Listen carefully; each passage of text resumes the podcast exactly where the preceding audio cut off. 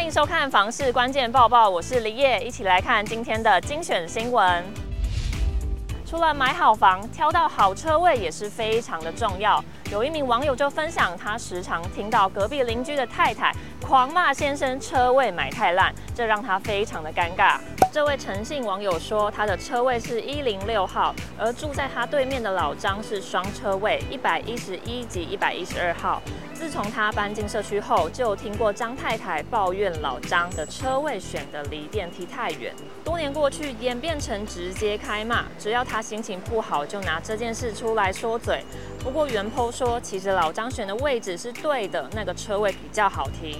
他当初选车位时，一百零六及一百零七都是空位，搬入后才发现这两个车位是最难停车，难怪大家都不选。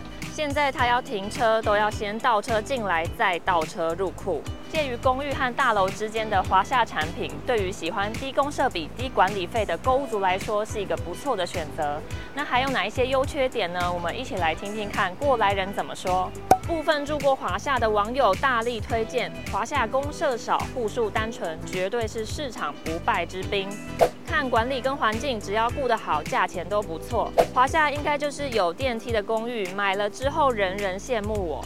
虽然没有管理员，但公设低，真的很多自有空间。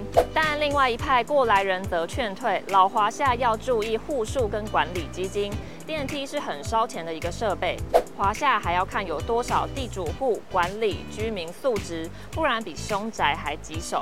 超过二十五年的华夏，如果还没维修电梯，管理费不明，大概就是前屋主脱手的原因。看房市关键报报，可以了解现在的房市趋势如何，买房卖房的知识还有新闻，我们都会帮您整理。所以现在就赶快按下订阅，帮我们订阅一下。我们下次见喽。